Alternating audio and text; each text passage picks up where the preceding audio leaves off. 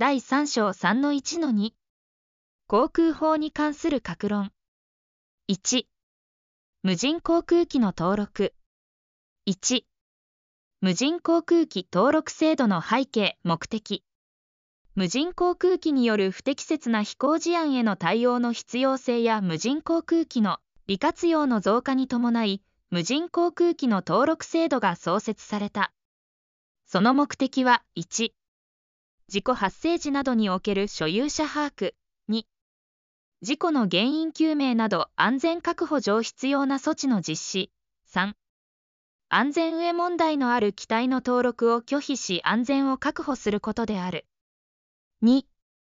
無人航空機登録制度の概要。すべての無人航空機重量が 100g 未満の模型航空機は除く。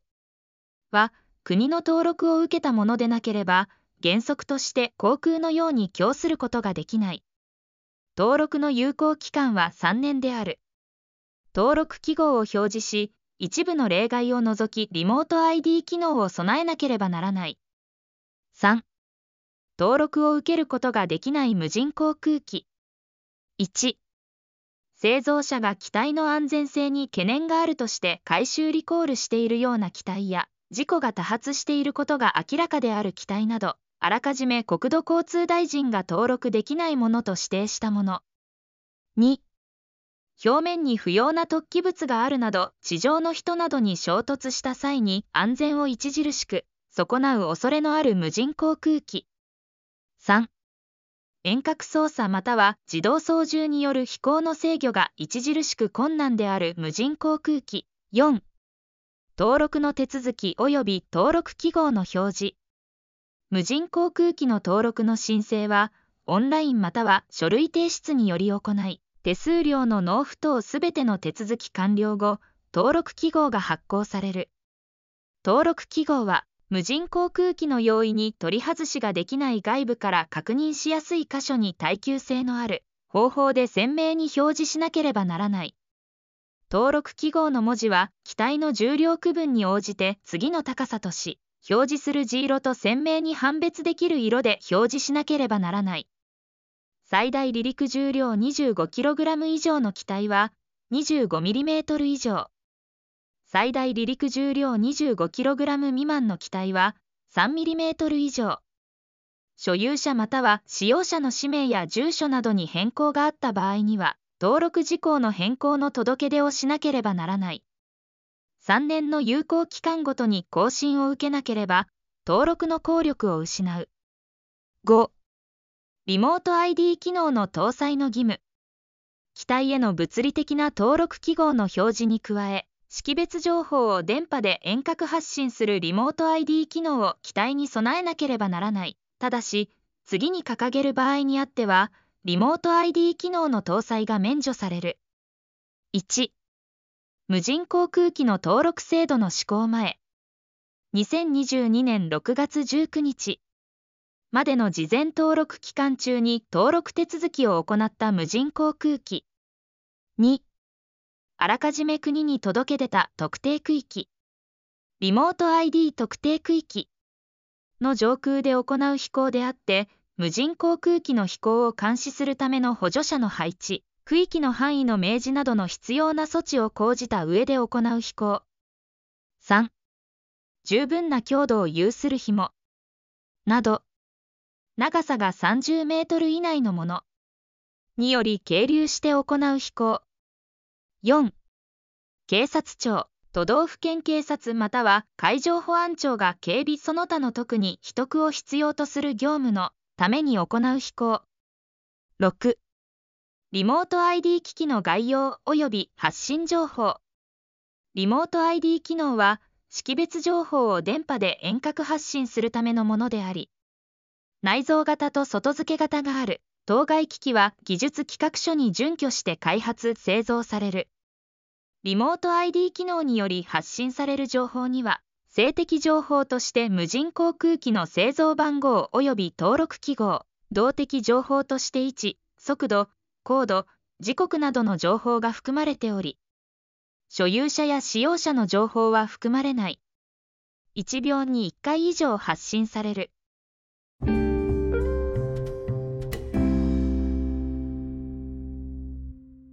規制対象となる飛行の空域及び方法特定飛行の補足事項等。1規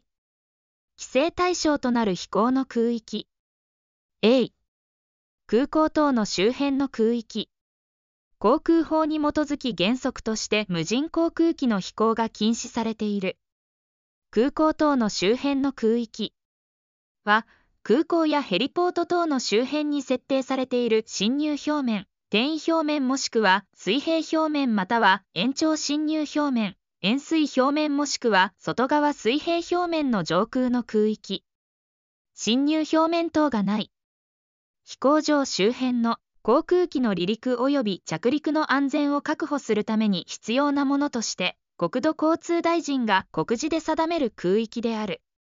ただし、航空機の離着陸が頻繁に実施される新千歳空港、成田国際空港、東京国際空港、中部国際空港、関西国際空港、大阪国際空港、福岡空港、那覇空港では、侵入表面等の上空の空域に加えて、侵入表面もしくは転移表面の下の空域または空港の敷地の上空の空域についても飛行禁止空域となっている。B 緊急用務空域。国土交通省防衛省警察庁都道府県警察または地方公共団体の消防機関その他の関係機関の使用する。航空機の内捜索。救助その他の緊急用務を行う航空機の飛行の安全を確保するため。国土交通省が緊急用務を行う航空機が飛行する空域。緊急用務空域。を指定しこの空域では原則無人航空機の飛行が禁止される。重量 100g 未満の模型航空機も飛行禁止の対象となる。災害等の規模に応じ緊急用務を行う航空機の飛行が想定される場合には国土交通省がその都度緊急用務空域を指定し国土交通省のホームページツイッターにて公示する。無人航空機の操縦者は飛行を開始する前に当該空域が緊急用務空域に該当するか否かの別を確認することが義務付けられている。空港等の周辺の空域地表もしくは水面から150メートル以上の高さの空域または人口集中地区の上空の飛行許可があっても緊急用務空域を飛行させることはできない。C 高度150メートル以上の空域、高度150メートル以上の飛行禁止空域とは、海抜高度ではなく、無人航空機が飛行している直下の地表または水面からの高度差が150メートル以上の空域を指す。このため、山岳部などの起伏の激しい地形の上空で無人航空機を飛行させる場合には、意図せず150メートル以上の高度差になる恐れがあるので注意が必要である。D 人口集中地区。人口集中地区。DID デンスリーインハービテドディストリクト。は5年ごとに実施される。国勢調査の結果から一定の基準により設定される地域であり現在は令和2年の国勢調査の結果に基づく人口集中地区が適用されている。2規制対象となる飛行の方法。A 昼間。日中における飛行。無人航空機の操縦者は昼間。日中。日の出から日没までの間。における飛行が原則とされそれ以外の飛行の方法。夜間飛行。は航空法に基づく規制の対象となる。昼間。日中。とは国立天文台が発表する日の出の時刻から日の入りの時刻までの間を指す。B 目視による常時監視。無人航空機の操縦者は当該無人航空機及びその周囲の状況を目視により常時監視して飛行させることが原則とされそれ以外の飛行の方法。目視外飛行。は航空法に基づく規制の対象となる。目視により常時監視とは、飛行させるものが自分の目で見ることを指し、双眼鏡やモニター、FPV、ファーストパーソンビューを含むによる監視や補助者による監視は含まないメガネやコンタクトレンズの使用は目視に含まれる。C、人股は物件との距離。無人航空機の操縦者は、当該無人航空機と地上または水上の人股は物件との間に30メートル以上の距離。無人航空機と人股は物件との間の直線距離を保って飛行させることが原則とされ、それ以外の飛行の方法は航空法に基づく規制の対象となる。人股は物件とは第三者または第三者の物件を指し、無人航空機を飛行させるもの及びその関係者並びにその物件は該当しない。また、物件とは A、中に人が存在することが想定される機器 B、建築物その他の相当の大きさを有する工作物等を指す。具体的な物件の例は次の通り。車両等自動車、鉄道車両、機動車両、船舶、航空機、建設機械、港湾のクレーンなど、工作物、ビル、住居、工場、倉庫、橋梁、高架、水門、変電所、鉄塔、電柱、電線、信号機、街灯等。なお、土地や自然物、樹木、雑草など、などは、物件、に該当しない。D、催し場所上空。無人航空機の操縦者は、多数のものの集合する催しが行われている場所の上空における飛行が原則禁止されている。多数のものの集合する催しとは、特定の場所や日時に開催される多数のものが集まるものを指す。その該当の有無については、催し場所上空において無人航空機が落下することにより地上等の人に危害を及ぼすことを防止するという趣旨に昇らし、集合する者の人数や規模だけでなく、特定の場所や日時に開催されるかどうかによって総合的に判断される。具体的には次の通り。該当する例。祭礼、縁日、展示会のほか、プロスポーツの試合、スポーツ大会、運動会、屋外で開催されるコンサート、町内会の盆踊り大会、デモ、G 行為、等、該当しない例、自然発生的なもの、信号待ちや混雑により生じる人混みなど、また、多数のものの集合する催しが行われている場所の上空における飛行に際しては、風速5メートル毎秒以上の場合は飛行を中止することや、機体が第三者及び物件に接触した場合の危害を軽減する構造を用意していることが必要である。E、危険物の輸送。無人航空機の操縦者は、当該無人航空機により危険物を輸送することが原則禁止されている。危険物とは、火薬類、高圧ガス、引火性液体、可燃性物質、酸化性物質類、毒物類、放射性物質、腐食性物質などが該当する。無人航空機の飛行のため当該無人航空機で輸送する物件は、危険物の対象とならない。例えば、無人航空機の飛行のために必要な燃料や電池、安全装置としてのパラシュートを解散するために必要な火薬類や高圧ガス、業務用機器、カメラなど、に用いられる電池が該当する。F、物件の投下。無人航空機の操縦者は、当該無人航空機から物件を投下させることが原則禁止されている。物件の投下には、水や農薬などの液体や霧状のものの散布も含まれる。無人航空機を使って物件を設置する。置く。行為は物件の投下には含まれない。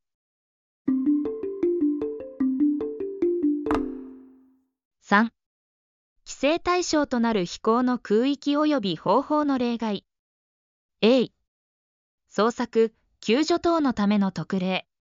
国や地方公共団体またはこれらから依頼を受けた者が、事故、災害等に際し、捜索、救助等の緊急性のある目的のために無人航空機を飛行させる場合には、特例として飛行の空域及び方法の規制が適用されない。